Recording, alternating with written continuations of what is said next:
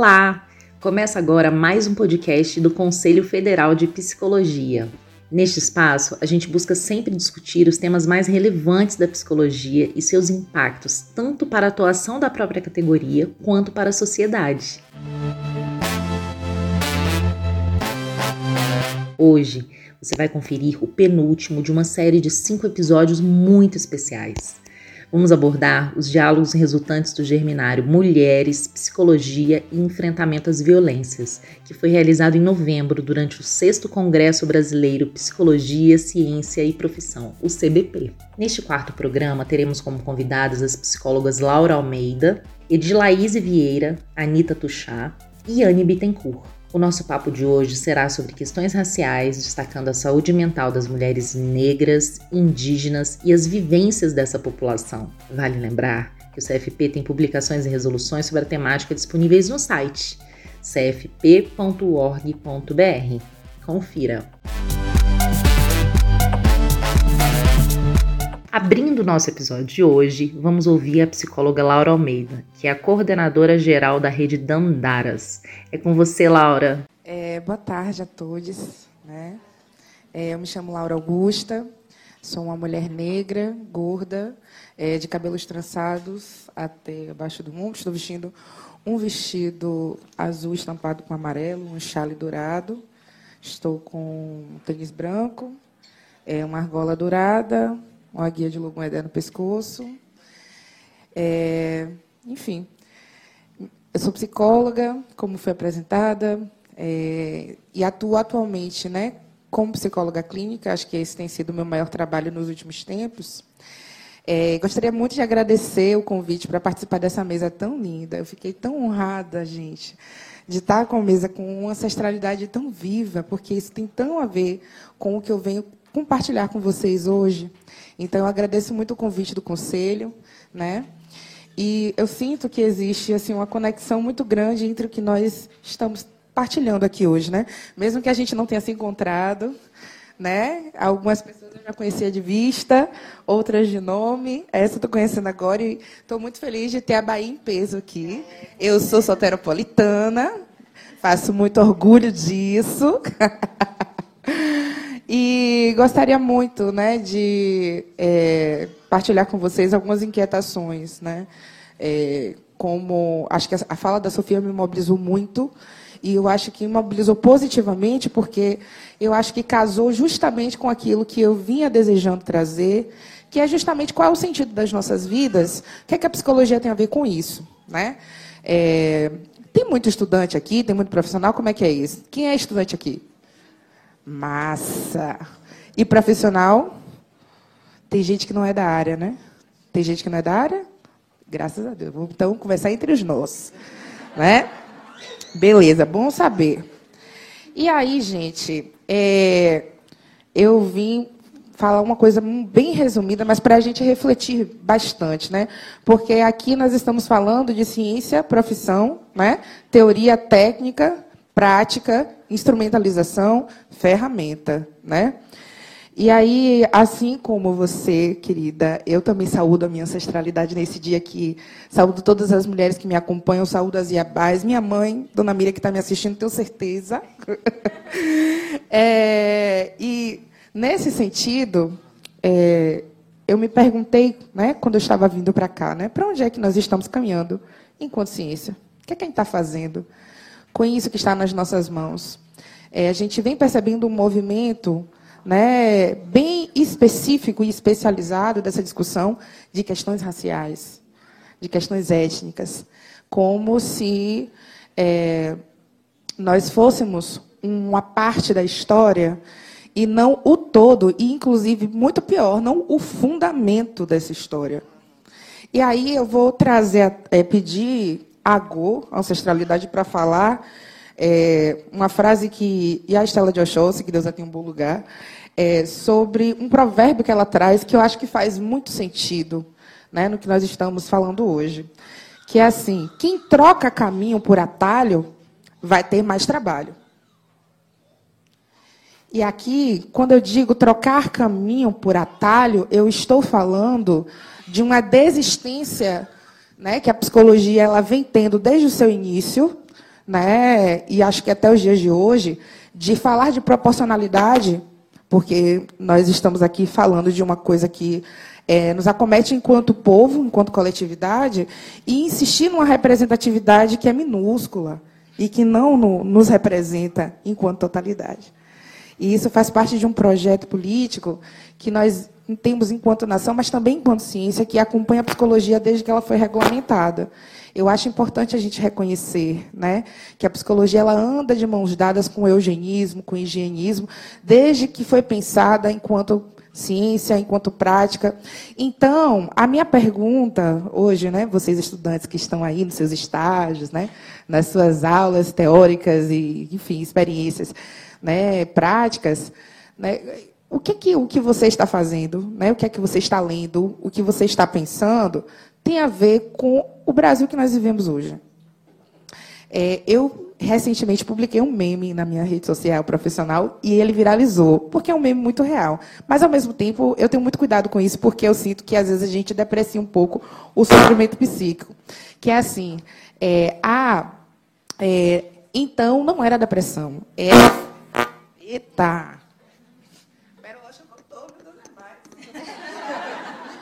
Então, não era depressão era o, o tal do governo, né? Não sei se a gente pode nem falar o nome aqui. Então, é muito interessante perceber como algumas a população, majoritariamente, se sentiu afetada né, por uma mobilidade na estrutura social a partir de que uma representação política chega a esse lugar. Eu acho que é a posição do microfone, né? E aí é muito interessante como alguns grupos eles reconhecem que o sofrimento psíquico está fortemente atrelado a essa estrutura social e que nos faz adoecer, né, das, dentro das formas, né, como nós nos organizamos. E é muito interessante perceber na clínica como isso aparece, né, como é, o, o olhar para o espelho da esperança faz com que a gente, em alguma medida, entenda quais são as nossas possibilidades de bem viver. Mas aí, ao mesmo tempo, eu fico pensando, quando a gente associa a depressão né, a um governo que é genocida, que precariza as nossas vidas, tem alguma coisa aí que não está batendo. Que não está batendo por quê? Não é possível que a psicopatologia de lá mil, sei lá quantos, seja essa psicopatologia que faça com que a gente ainda tenha o sofrimento de um mesmo lugar. Porque, olha só, quanta coisa já aconteceu, quanta coisa acontece, e que não passa pelo crivo dessa construção de ciência. Então, é, esse atalho está nos dando muito trabalho, muito trabalho. E eu digo, enquanto psicóloga preta, que atende majoritariamente pessoas pretas, gente, nós temos muito trabalho. E o trabalho não é por conta que nós atendemos pessoas pretas, mas porque a ciência, ela insiste em ser representativa e não proporcional. Então, quando eu trago essa perspectiva, é muito de convidar vocês, pessoas racializadas de todas as raças, né? O que é que vocês estão fazendo? O que é que vocês estão pensando? Será que vocês já se perguntaram a respeito de vocês mesmos, inclusive? Né? Eu estou aqui tratando dessa questão, mas existem tantas outras questões que marcam os nossos cotidianos: questões de identidade de gênero, questões de territorialidade, questões diversas que têm a ver com o existir, o que é ser pessoa. Que pessoa está autorizada a sofrer? Que pessoa está autorizada a ter o seu sofrimento legitimado? É sobre isso. Né? Não estou aqui falando de, de, teorias da conspiração, estou falando de coisas sérias. Pessoas que vão, por exemplo, a, a buscar um acolhimento que muitíssimo caro, muitas vezes, numa, numa, psicologia clínica, que vai dizer que isso é coisa da cabeça da pessoa. Porque o quê? Não tem aporte teórico, técnico, e muito menos um, uma perspectiva de olhar para si a partir desse lugar que o faça minimamente questionar se essa ciência, será que está faltando alguma coisa? Então nós precisamos de proporcionalidade. Representatividade já não está mais dando. Né? Estamos cansados, muito cansados.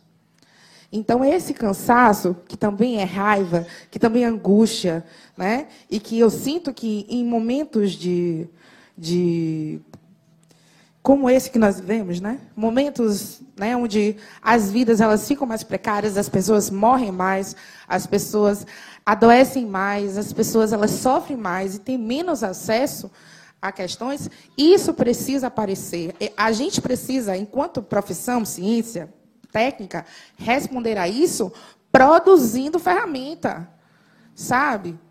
Eu estou aqui falando, não estou falando apenas de uma resolução, não que isso não seja importante, mas eu estou falando da gente, por exemplo, pensar de que forma essa escuta vai ser produzida. Né? Como é que eu penso essa subjetividade? Eu tenho que colocar ela mesmo no campo do. Da, quando a gente pensa, por exemplo, psicologia social, aquele textinho no fim do artigo, sabe? Assim, não podemos esquecer das pessoas nativas, das pessoas indígenas, não, não podemos esquecer das pessoas trans, não podemos esquecer das pessoas negras. Não cabe mais. Até porque nós sabemos que essa psicologia aí, branca, ela não se sustenta. Ela não se sustenta. Então, como a Sofia trouxe, tenho reclamações a fazer. E são muitas. Mas eu tenho certeza que não reclamo só.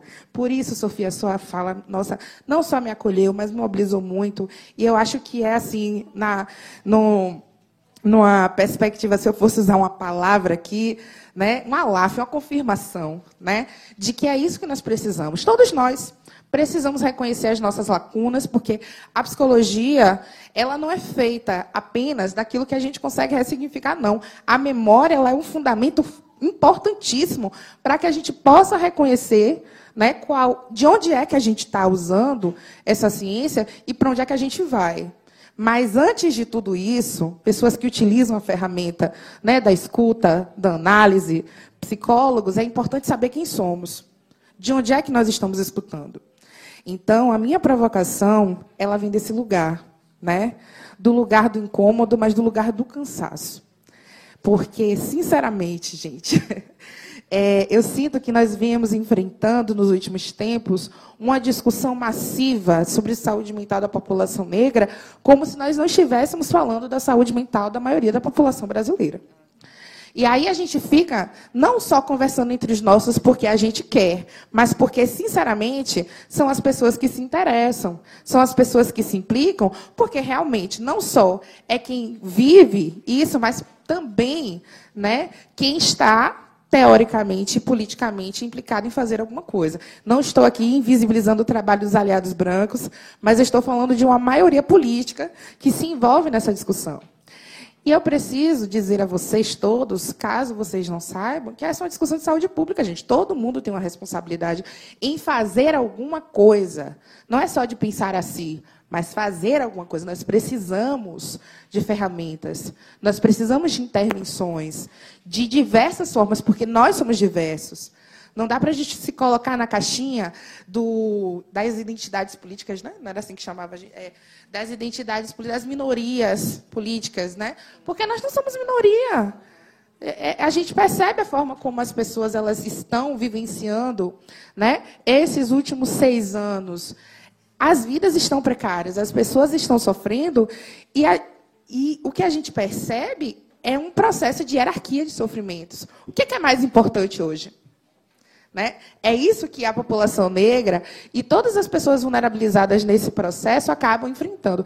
Então, para que a gente não precise ter mais trabalho, acho melhor a gente pegar o caminho que é o mais viável, que é a gente reconhecer são, quais são os fundamentos para a gente construir uma psicologia possível para todos? Onde todos possam participar, onde todos possam se sentir incluídos. Eu acho que esse evento eu acho que é um momento importantíssimo né, para que a gente possa começar a nos enxergar, a verificar né, o que é que nós estamos construindo, mas principalmente né, onde nós possamos participar e permitir que outras pessoas também, né, que não são semelhantes, né, à maioria da população, né, que está construindo a ciência, é, onde elas possam ter voz, mas também elas possam se ver nessas intervenções, entender que saúde mental não é uma coisa que é desimportante, né? Talvez a gente aqui nas últimas discussões tenha falado mais aprofundadamente, né, enquanto categoria de coisas que é, nos mobilizam subjetivamente, mas eu estou falando, gente, de pessoas que têm que pensar muitas vezes é, outras necessidades muito mais básicas. É desse povo que não vai chegar no consultório de clínico refinado, Mas é esse povo que, ao mesmo tempo, roda por aí pelas comunidades terapêuticas religiosas, pelos CAPs, que, infelizmente, não tem estrutura nenhuma para acolher a maioria da população brasileira, que somos nós. Então, alguma coisa precisa ser feita e nós precisamos. Não desreconhecendo tudo que já foi feito pelos nossos, mas nós precisamos de mais. Né? E essa proporcionalidade ela precisa existir. Né? Então, é, eu sinto que essa é a minha provocação de hoje. Espero que essa provocação encontre vocês de uma forma muito de conflito, porque o conflito mobiliza a gente a fazer alguma coisa, né? A raiva, a angústia, ou até mesmo a inquietação, né? Nos mobiliza a fazer alguma coisa. E é isso, gente. Muito obrigada. Obrigada, Laura. Agora, trazendo a sua experiência e provocação sobre a temática indígena, vamos ouvir Edilaíse Vieira, Anitta Tuxá, Edilaíse é psicóloga, mulher indígena, antropóloga social e psicóloga do Distrito Sanitário Indígena. Bom, primeiro eu preciso saudar todas as mulheres que habitam em mim, todas as mulheres que aqui estão, saudar os meus ancestrais e saudar em especial os meus parentes que estão aqui, cujos passos vêm de longe e que a gente quer ir muito mais longe. Eu sou Nita Tuxá, indígena do povo Tuxá da aldeia mãe de Rodelas, Bahia. E para fazer a autodescrição, né, eu sou indígena, não sou parda, importante também pontuar isso, né? Indígena, tenho os olhos puxados, estou com traços de grafismo leve sobre o rosto, tenho o cabelo castanho escuro, abaixo um pouquinho do ombro, estou usando artesanatos de miçanga e estou vestindo a camisa da qual acredito que é por uma psicologia pintada de genipapo e urucum.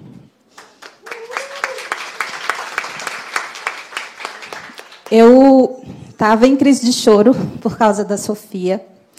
É, a Sofia me trouxe, assim, memórias muito dolorosas. e que, de alguma maneira, estando nesse lugar de indígena e de mulher, infelizmente, elas são sempre revisitadas em mim. Revisitadas na memória da minha mãe e revisitadas quando eu olho a minha filha e eu desejo algo diferente para ela. Como ela disse, eu sou mãe, eu tenho duas lindezas no mundo, uma menina de sete anos e um menino de um ano e cinco meses. E, e fico pensando, quando eu olho para os meus filhos,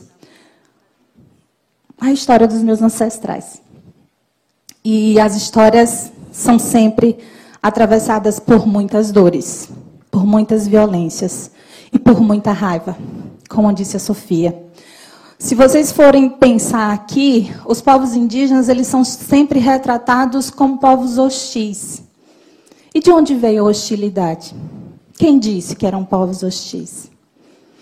E quando a nossa querida Célia inicia essa fala trazendo um canto, a gente está falando de um Brasil que foi invadido, falando de uma psicologia que é europeia, de outros padrões culturais a gente está falando, como Sofia bem colocou, de violências epistêmicas. A gente está falando de um país que nega as suas origens, nega os seus traços, o seu povo, a sua cor, a sua cultura. Então a gente está falando de muito processo de negação. E se eu estou aqui, é porque a gente está tendo, diante de muito movimento e de empurrar de portas, porque as portas não se abrem, a gente tem que forçar, né? Que diante de tanto silenciamento, de tanto, de tanto silenciamento, vou repetir três vezes. Diante de tanto silenciamento, diante de tanto silenciamento, diante de tanto silenciamento, agora a gente quer falar. E é querer falar no sentido mesmo de verbalizar. Eu estava nas mesas de manhã e eu compartilhei as minhas angústias com alguns colegas, de dizendo assim: o feminismo. Eu não sei falar sobre o feminismo enquanto indígena, eu não sei falar sobre gênero sendo indígena. Agora, eu fiquei pensando nessas construções dos termos acadêmicos, né? E da necessidade que tem a ciência de querer nomear e classificar tudo. Os nossos corpos negros, corpos indígenas foram classificados. E foram classificados no lugar menor que existia. Foram desumanizados. E aí, quando a gente pensa bem viver, saúde mental ou direito de viver, a gente precisa falar do direito humano. É o primeiro ponto da questão. Então, antes de pensar gênero, de pensar né, é, feminismo qualquer outras categorias, eu vou pedir a cada um de vocês que ressoem o desejo de acolher os povos indígenas na sua humanidade de acolher os povos indígenas na sua identidade, na sua pertença, no seu movimento, no seu desejo de ocupar os espaços. Esse é o ponto. Né? Não estou aqui como mera figura folclórica, isso é muito importante, para chegar até esse lugar. Foi dureza. As parentas que estão aí sabem disso. Tainara Xerente, Vanessa Terena, Edinaldo, que deve estar por aqui, Edinaldo Chucuru. Foi um movimento de todas as violências que nós sofremos na academia, como bem trouxe Sofia. Cinco anos em que eu questionei essa ciência. E eu faço crítica mesmo, é um lugar que todo, eu sempre disse, não temos uma psicologia brasileira. A gente precisava de uma psicologia originária, né? Também não cabe nomear. A gente não está querendo aqui nomear qual é a psicologia. A gente só quer a psicologia que seja plural para acolher todas as pluralidades. E aí, quando a gente pensa essas violências e essa perspectiva de bem viver, nós estamos falando de mulheres que precisam subjetivar os seus corpos no seu território, que é a mulher indígena. Existir significa ter um lugar aonde pisar, aonde dançar, aonde cuidar, aonde se embelezar, aonde viver. E se vocês bem sabem, nós estamos em um país que mais mata povos indígenas. Um país que nega essa identidade, um país que viola esses territórios, um país cujas mulheres indígenas têm seus corpos violentados todos os dias. Seja em qualquer perspectiva, ou do olhar, ou da desvalorização, da desumanização, de todas as frentes.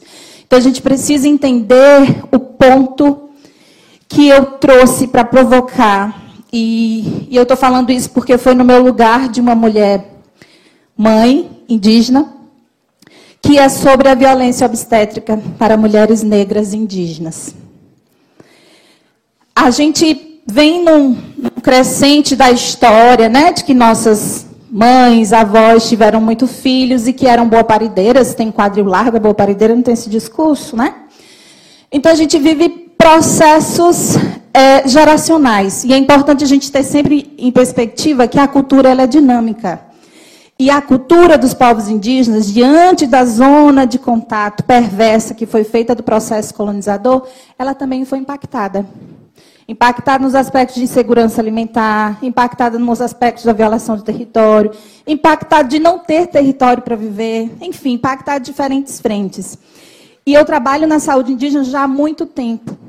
E é muito. Está falhando, não, né? E é muito doloroso quando eu escuto das parentes que não conseguem ter os seus partos assegurados dentro do seu território e vão para a cidade, o quanto elas sofrem na hora do parto. Ó, oh, indiazinha aqui pedindo arrego, coisas pejorativas, né? E, e, e coisas que marcam, mais uma vez, questões de estigmas, questões raciais, discriminação, violência. Então, eu estou botando esse ponto porque eu acho que a psicologia tem falado, e eu sei que cita a violência obstétrica, mas pouco está dando atenção para ela.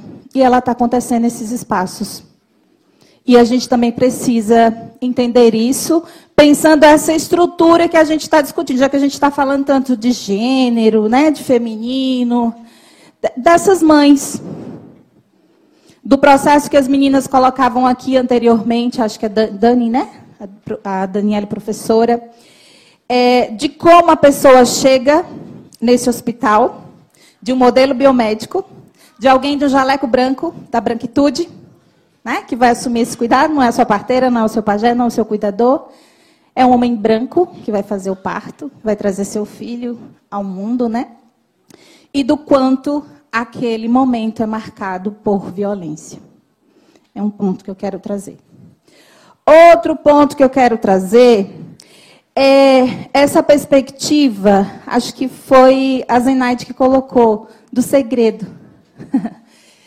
e por que, que, pensando as culturas indígenas, é tão delicado a gente discutir questões de gênero? Porque é, quando a gente pensa os aspectos da coletividade, existe um processo de coesão para a funcionalidade do sistema, né? a sinergia daquele coletivo. E tem sido um lugar muito difícil para a gente discutir. Eu digo a gente, as mulheres indígenas, é importante a gente falar isso. Não estou dizendo que não exista violência de gênero, existe.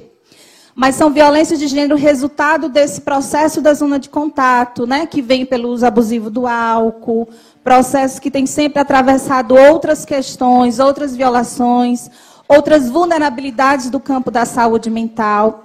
E aí o ponto mais importante também desse, desse lugar dessa mulher dentro desse coletivo é a gente pensar a sua possibilidade e o seu direito da escolha, seu direito da autonomia, de viver ou não seus processos dentro ou fora da comunidade.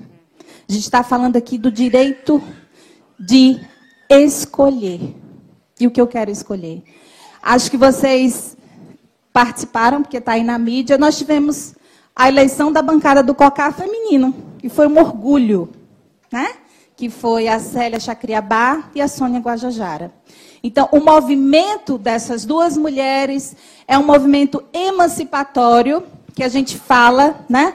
que é aldear a política com mulheres, é aldear a, a universidade com mulheres, pensando esses processos ancestrais e geracionais. Então, o ponto da questão que eu queria trazer é nesse campo do poder, da autonomia e do direito de ir e vir em qualquer espaço e em qualquer lugar, sem que isso fira a sua identidade, sem que isso fira o seu pertencimento, sem que isso fira o seu direito a viver o território, sem que isso fira a sua qualidade profissional de ser uma psicóloga, de ser, enfim, o seu poder de escolha. E aí eu quero muito agradecer por essa oportunidade, agradecer por todas as falas que me antecederam, porque elas me tocaram em lugares muito, muito interessantes, porque é interessante também a gente revisitar. É, é, quando eu disse que muitas mulheres que habitam em mim é, é real. e é memórias também de muita dor, mas também de muita alegria. E a gente tem um canto que que a gente canta na aldeia, que é para provocar os homens.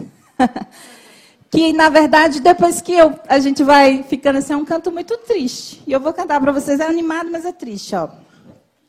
Sou uma índia bem pequenininha, sou uma índia bem pequenininha, a morada dela é lá no pé da serra. A morada dela é lá no pé da serra. Chamei pelos caboclos, caboclo não agiram. Chamei pelos caboclos, caboclo não agiram. Ai meu Deus do céu, oi que caboclo mole. Ai meu Deus do céu, oi que caboclo mole. E era um canto assim que provoca, mas é interessante quando a gente faz as leituras, porque a Índia, por que a Índia era pequenininha? Né? E chama pelos caboclos, caboclo não age. E provoca, e os homens vêm e cantam, né? Também a versão deles em relação às mulheres. Então, tem lugares que fazem parte de uma dinâmica e de uma construção cultural, social, que demarca é, a sinergia de todo esse processo ancestral e geracional e tem uma questão muito interessante também de pontuar. Não estou dizendo para todos os povos indígenas, também é importante a gente colocar isso, essa diversidade de povos, é que a noção de construção de pertencimento indígena, ela perpassa pela noção de pessoa. O indígena se faz nessa perspectiva da coletividade. Quando eu digo que eu sou Nita Tuxá, eu estou dizendo para você que eu venho de um coletivo. Eu sou Tuxá. Não sou só Anitta, tem algo que está em mim. Eu venho com várias, tenho certeza disso. Tem vários aqui comigo. Né? Então, essa perspectiva de noção de pessoa, ela atravessa essa coletividade. Então, quem vem comigo são muitas mulheres. Né? Quem vem comigo são pessoas marcadas por muitas histórias, são os ancestrais. E que a gente aprenda. Eu já tenho dois minutinhos, é, Carol? Carol nunca me mostrou.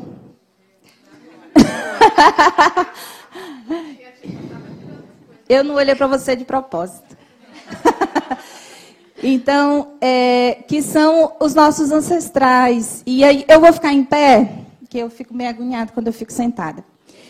É, e aí, uma provocação para todos que estão aqui. Quando, pelo menos eu, não sei qual foi o movimento das meninas, quando eu busquei a psicologia, eu de fato busquei a psicologia pensando a coletividade. E foi muito triste que quando eu fui para a academia, eu encontrei a psicologia da individualidade. E aí eu fiquei pensando, será que é ela mesma que, que eu quero, né? E, e foi muito importante, porque cada confronto meu com a ciência também me provocava outros lugares que eu dizia assim: se ela não tem, será que não está na hora de provocar ter? Né? E aí, nesse movimento, a gente foi se encontrando em pares. Xerente, Vanessa, Edinaldo e tantos outros parentes. E eu estou levantando porque eu quero fazer propaganda, tá? E a gente foi se reunindo, se fortalecendo em pares e pensando qual é a psicologia que a gente quer. Já que a gente está dizendo que a gente não está sendo acolhido nessa psicologia, porque ela é individual, ela é eurocêntrica, ela é de outros códigos culturais, ela me patologia, é, cria patologias para a minha cultura, né? E a gente pensou na construção de um coletivo que é a BIPS, a Articulação Brasileira de Indígenas Psicólogos, pintando a psicologia de Genpap e Urucum. Então, recentemente, nós fizemos um projeto de um livro que se chama Narrativa de Psicólogos Indígenas. A gente está vendendo aqui no evento. Por favor, colaborem conosco. Temos as camisetas nas cores brancas, vermelhas e preta. Oh, é. Obrigada, Vanessa. Esse livro, essa capa linda foi feita pela minha irmã, que é uma artista artista chamada Yakunã, e ela é uma indígena LGBTQIA+. Não é? A minha fala, viu? Uhum. É pequenininho. A minha psicologia. A minha psicologia tem cara, tem cor, tem vida e identidade. A minha psicologia ancestral é plural. O meu fazer profissional é de muitos atravessamentos que me conferem sentido existencial e compromisso sociopolítico-cultural. A minha psicologia se movimenta, é subjetivada em diferentes contextos, territórios e ou cenários. A minha psicologia cria um setting terapêutico, que pode ser embaixo de uma árvore, em uma maloca, em um posto de saúde ou em um escritório refinado. A minha psicologia visa escutar e acolher, criando diferentes canais de comunicação e vínculo.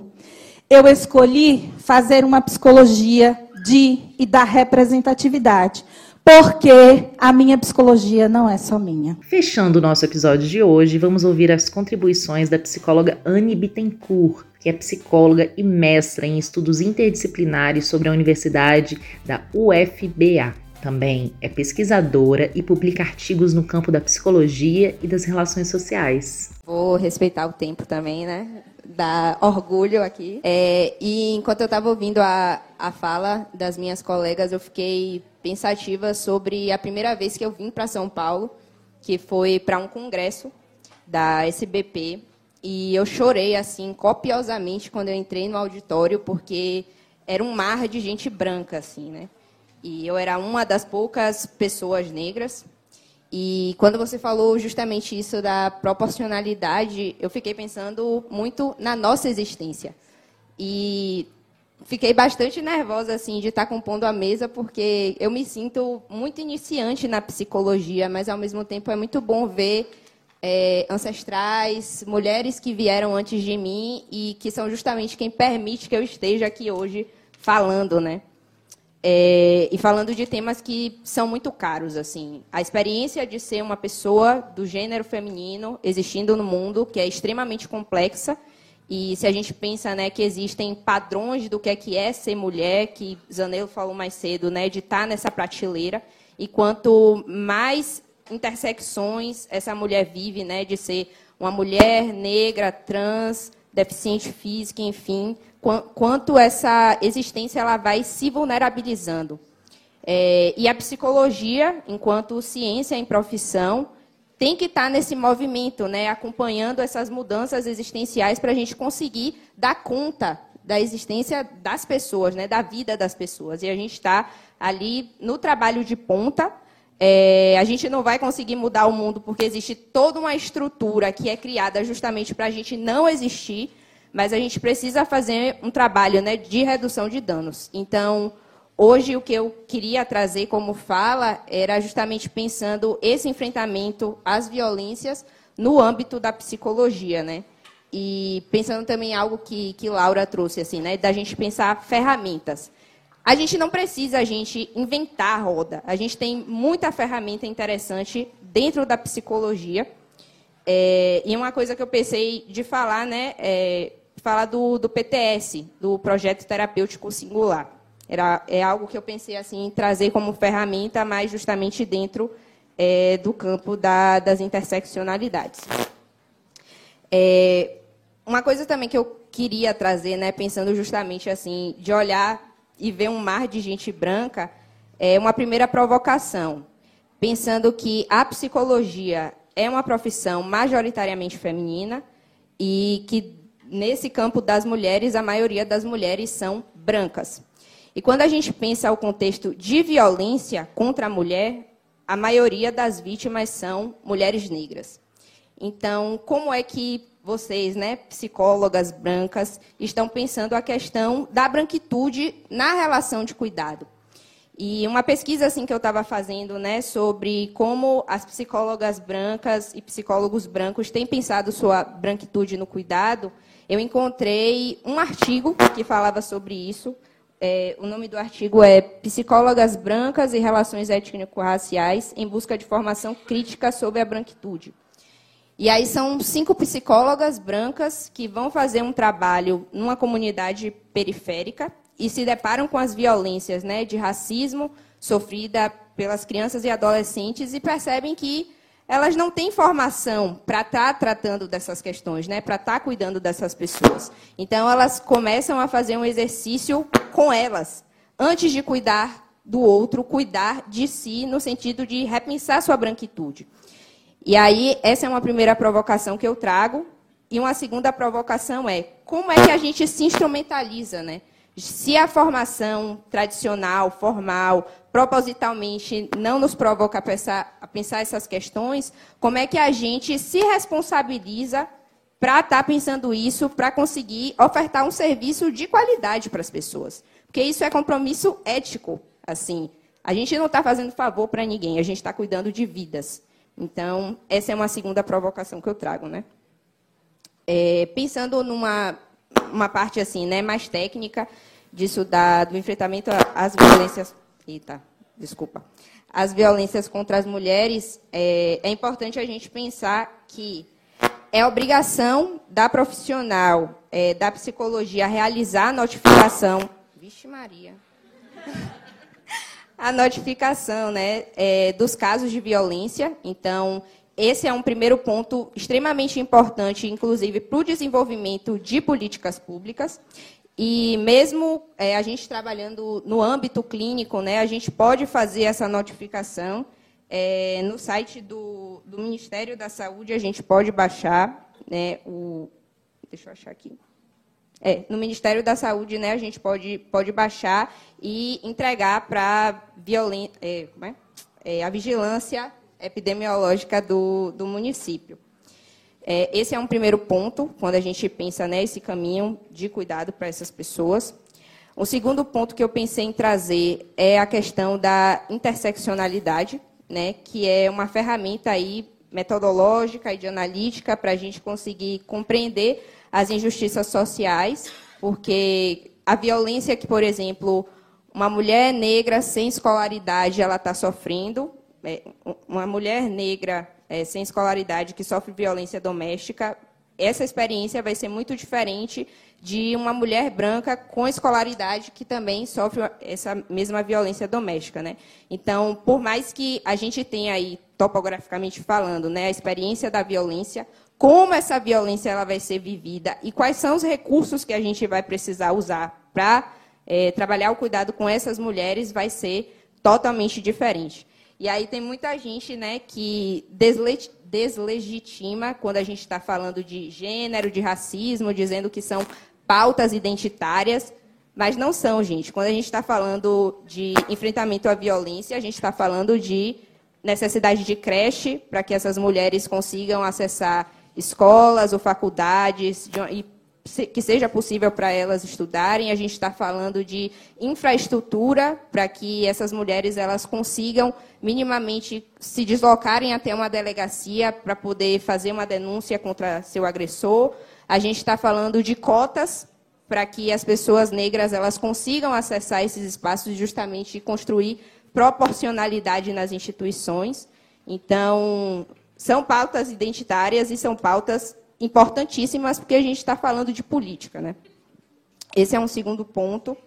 E, por fim, eu queria justamente falar é, da necessidade desse trabalho de rede, né? Quando eu falo de educação, quando eu falo de política, quando eu falo de instituições, é, e principalmente pensando nessa necessidade de construirmos comunidades de cuidado, o PTS ele vem como é uma ferramenta né, originalmente da atenção básica, mas que pensa justamente esse trabalho comunitário, esse trabalho de rede, onde nós, profissionais da psicologia, a gente se articula com outras e outros profissionais, né? seja da defensoria pública, seja da assistência social, seja da medicina, para conseguir ver essa pessoa que a gente está cuidando num todo, de uma forma integral. Porque quando a gente fala de saúde mental, a gente não está só falando né, de uma saúde psicológica, mas a gente está falando de um corpo, de um corpo que tem necessidades. Então, é muito importante que a gente pense né, justamente esse trabalho em rede e esse trabalho é, comunitário. Então, né, falando um pouquinho mais especificamente do PTS, que foi uma ferramenta que eu pensei em trazer e justamente articulada com a, a interseccionalidade. Né? É, o PTS ele vai se organizar aí em quatro momentos.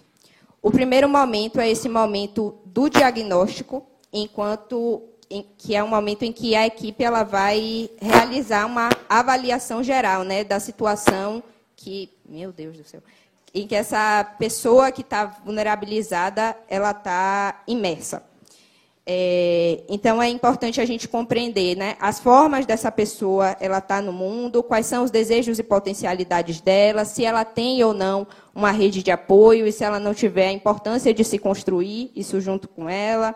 É, pensar aí as relações de segurança, enfim, nesse processo né, do diagnóstico, que é o primeiro do PTS, a gente faz um levantamento das questões é, e criar aí um, um consenso né, entre a equipe para justamente conseguir viabilizar aí formas de cuidado.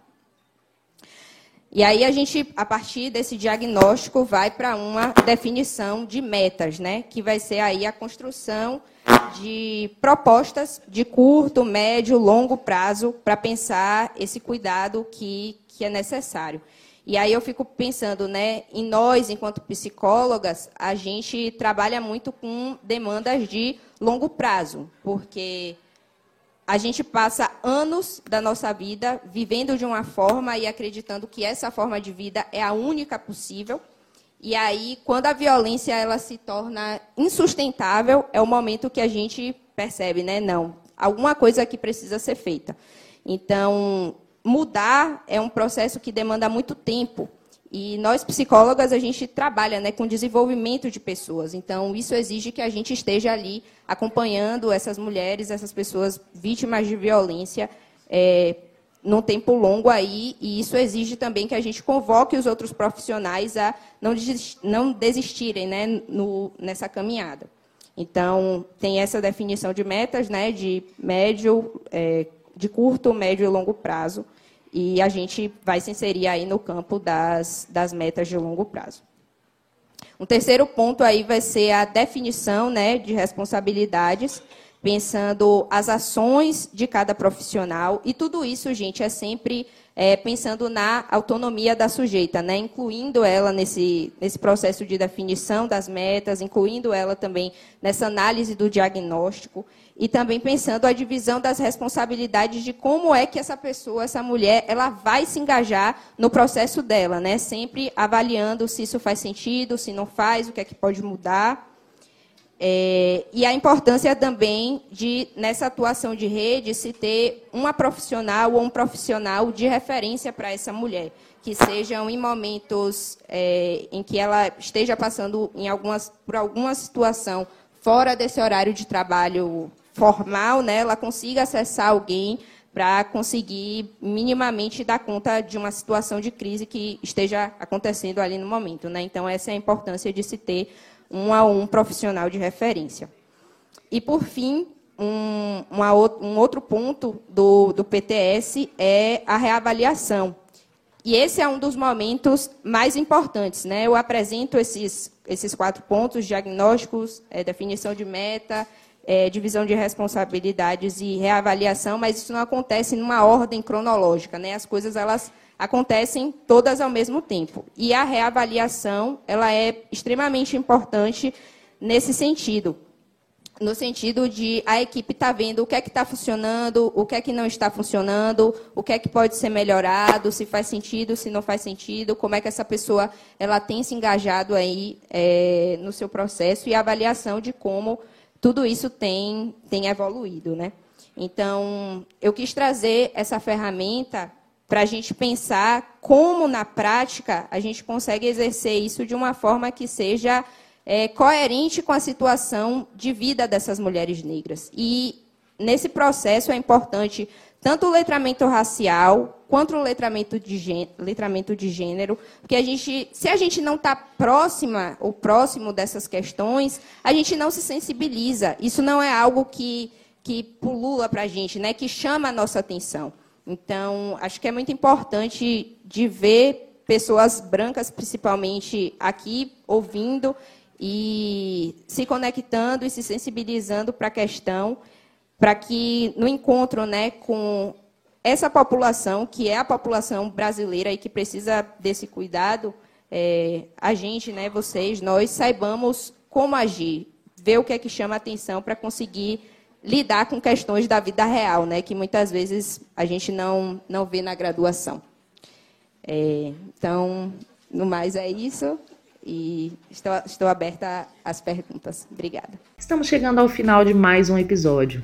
Gostou? Mande um e-mail para o comunica.cfp.org.br e não deixe de acessar o site do CFP, site.cfp.org.br. Você também pode seguir o CFP nas redes sociais. Tenha um ótimo dia e até o próximo episódio.